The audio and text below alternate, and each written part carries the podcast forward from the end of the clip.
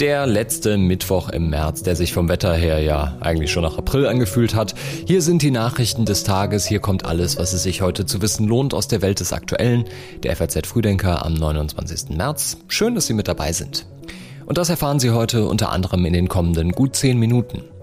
Die Bundesregierung sortiert sich nach ihrem Koalitionsausschussmarathon. Der britische König Charles III. macht seinen Antrittsbesuch in Deutschland und die Tarifverhandlungen im öffentlichen Dienst gehen in die entscheidende Phase.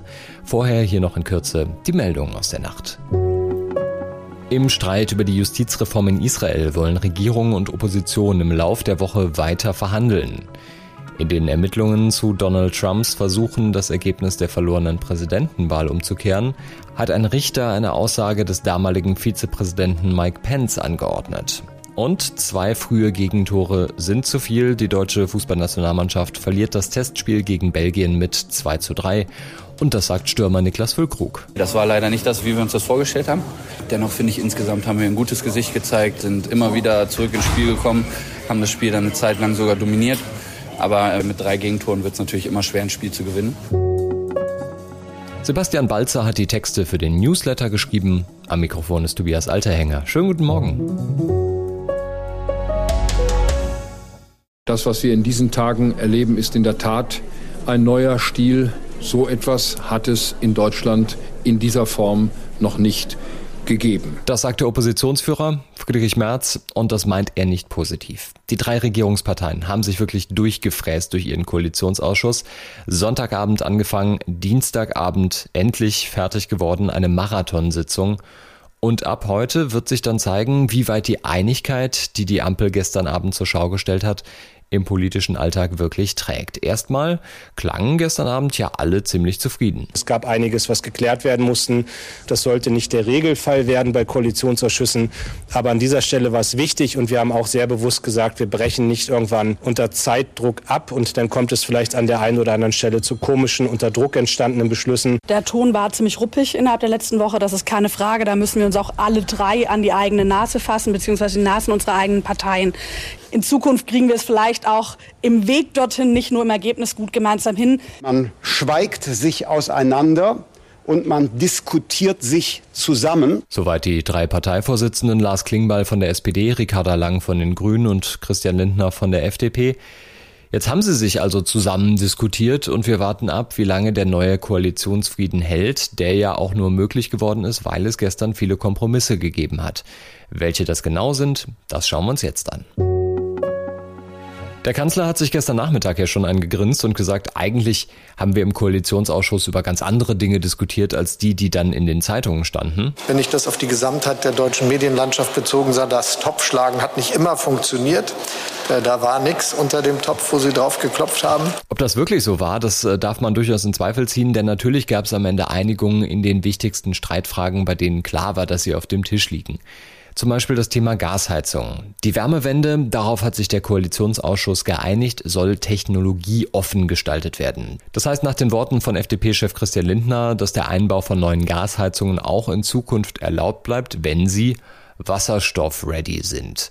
Also Wasserstoff-Gasheizungen, die sollen erlaubt sein. Wie viele es von diesen Heizungen dann aber tatsächlich geben wird, Stichwort Netzinfrastruktur, das wird man erstmal sehen müssen.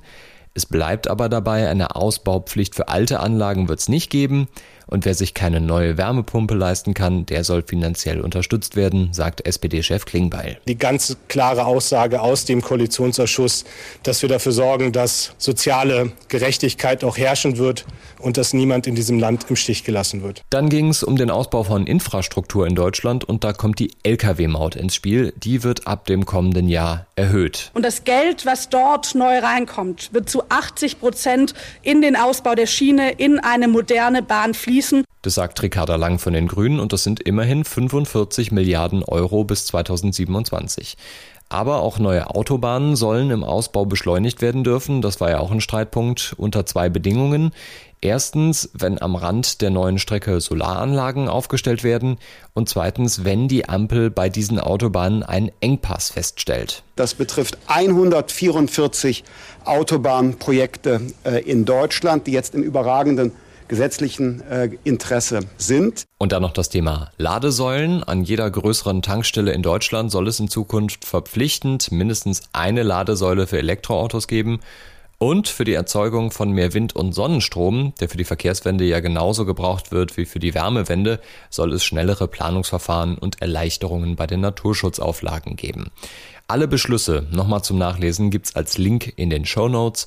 Und dann war gestern Abend endlich Schluss, zumindest fast. Danke Ihnen. Ich hätte dazu auch was sagen können, aber nee, muss, muss ich gar nicht. Ich hätte nur ganz kurz gesagt, wir haben echte Durchbrüche erzielt. Also wenn, äh, wir, wenn wir drei Tage zusammen sind, immer solche tiefgreifenden Ergebnisse, die das Land verändern werden, treffen, dann sollten wir zukünftig jeden Monat drei Tage in Klausur gehen. Der britische König Charles III. kommt heute nach Deutschland und besucht Berlin und Hamburg. Es ist der erste offizielle Staatsbesuch von Charles im Ausland, seit er das Erbe seiner Mutter Elizabeth angetreten hat.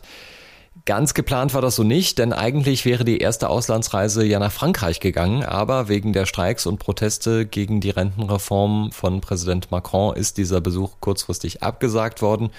Stattdessen geht's dann also nach Deutschland zum Auftakt und heute gibt's erstmal den Empfang durch Bundespräsident Steinmeier mit militärischen Ehren am Brandenburger Tor in Berlin.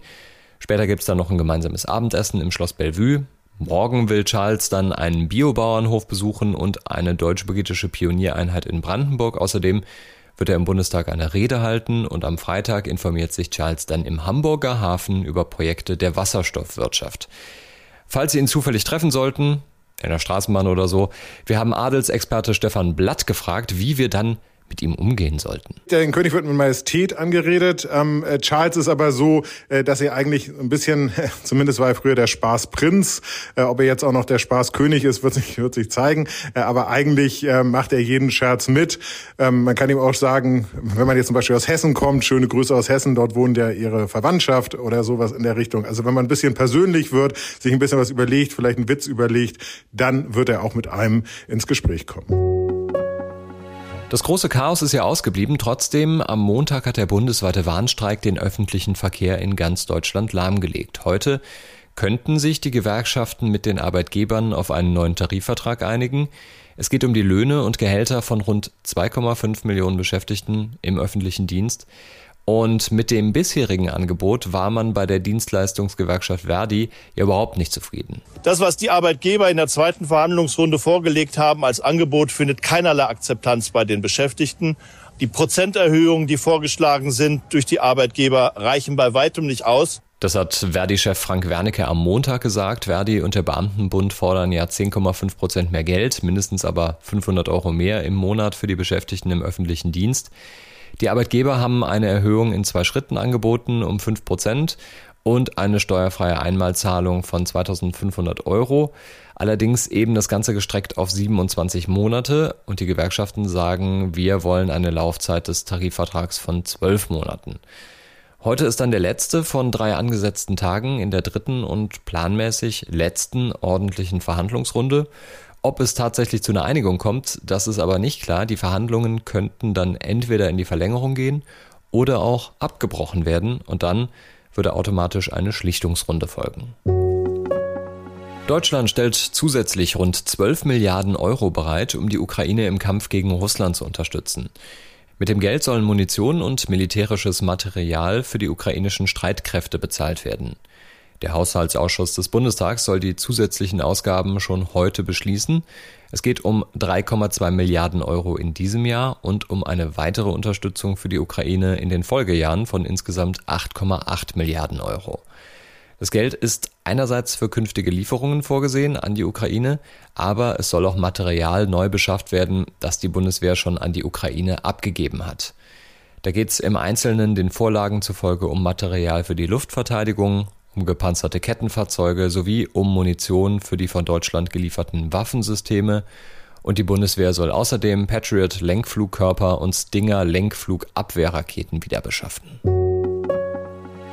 Die Ampel trifft sich heute schon wieder nach dem Koalitionsausschuss heute die Minister und Ministerinnen unter sich im Kabinett und Bundesgesundheitsminister Karl Lauterbach will da seinen Gesetzentwurf zur Pflegeversicherung vorlegen.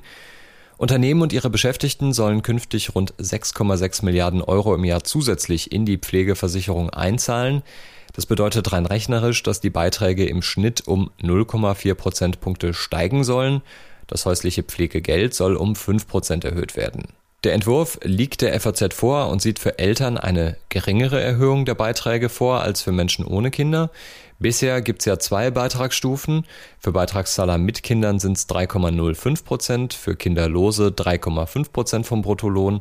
Und das Bundesverfassungsgericht hatte angemahnt, dass die Beiträge den Erziehungsaufwand von Eltern stärker als bisher berücksichtigen sollen. Deswegen soll es künftig eine Staffelung geben mit sechs verschiedenen Stufen. Die Abgaben für Kinderlose sollen nach einer Zeit auf 4% des Bruttolohns steigen und für Eltern mit einem Kind auf 3,4%. Wenn man zwei Kinder hat, dann auf 3,25 Prozent. Wenn man drei Kinder hat, dann auf 3,1 Prozent. Und wer vier oder mehr Kinder hat, der zahlt künftig weniger als bisher in die Pflegeversicherung ein. Die Arbeitgeber kritisieren das, weil sie sagen, der Aufwand, der mit dieser Staffelung verbunden ist, der ist untragbar. Auch gerade aus! Frau Lamprecht, ich melde Ihnen, den großen Zapfenstreich zu ihren Ehren angetreten. Und das war auch noch gestern Abend großer Zapfenstreich für die ehemalige Bundesverteidigungsministerin Christine Lambrecht und es gab ein Abschiedsgeschenk von der Truppe. Zu ihren Ehren überreiche ich Ihnen die Urkunde des Wachbataillons beim Bundesministerium der Verteidigung. Drei Lieder durfte sie sich wünschen und eins davon hatte zumindest eine kleine Botschaft versteckt. Niemals geht man so ganz.